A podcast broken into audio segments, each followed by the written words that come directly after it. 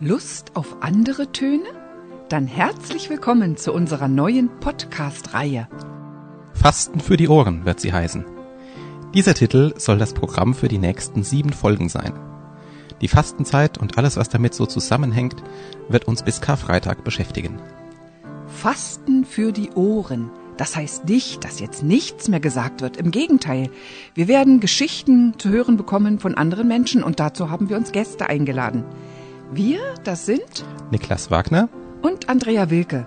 Wir machen Öffentlichkeitsarbeit und Bildungsveranstaltungen im Bistum Erfurt.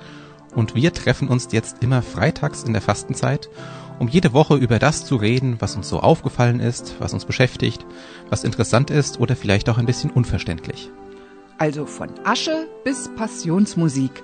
Und wie wir die Fastenzeit leben und erleben. Oder wie wir sie in Erinnerung haben. Mit Fastenbier und Diätplänen. Ein persönlicher Blick auf diese geprägte Zeit nach den ausgefallenen tollen Tagen in Zeiten von Corona mit Chancen und Möglichkeiten zwischen Aschermittwoch und Karfreitag. Fasten für die Ohren.